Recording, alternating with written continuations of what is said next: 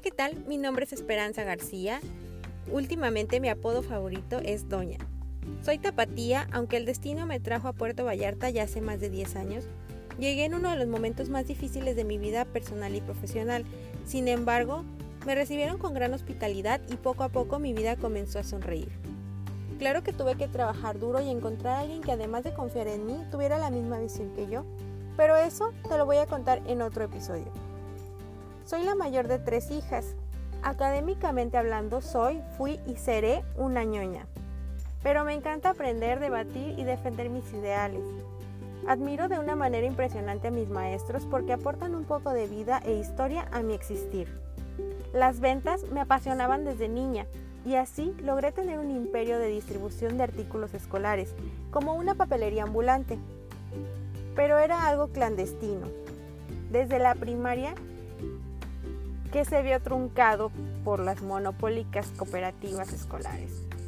Sin embargo, nunca fue una limitante y desde los 10 años comencé mi trayectoria de pásele, pásele, o sea, en las ventas.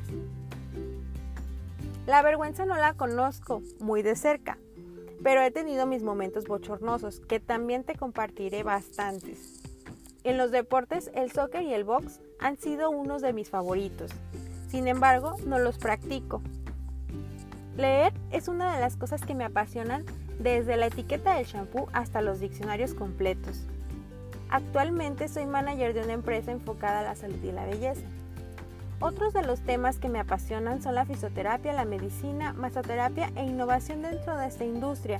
Es uno de mis pasatiempos favoritos constantemente estar capacitándome para poder innovar.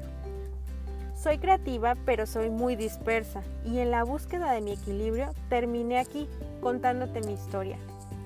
La música para todo me funciona y mi playlist parece una lista hecha por un pulpo borracho, malandro de gustos refinados o un vecino desequilibrado mental, pero me encanta. En las amistades también tengo un poco de todo, ya te darás cuenta en mis próximas entrevistas. Pero lo más importante es que todos mis días, por más grises o ajetreados, son muy divertidos. Me independicé de casa a los 18 años, pero sé que ahora era un poco inocente para el mundo real. Poco a poco lo descubrí y me llevé grandes sorpresas las cuales me dieron la experiencia y ahora pareciera que soy una anciana. Me volví muy precavida de sabios consejos y de dichos de mis abuelos. Quiero que tú, mujer que me escuchas, valores el mundo de posibilidades que ahora tienes para emprender, prepararte y crecer. Porque para mí, aunque no ha pasado mucho tiempo de que comencé, fue muy difícil. Y tú, hombre que me escuchas, no le pongas el pie a las mujeres que buscan las oportunidades. Prefiero la montaña fría y el silencio, pero ahora tengo playa y sol.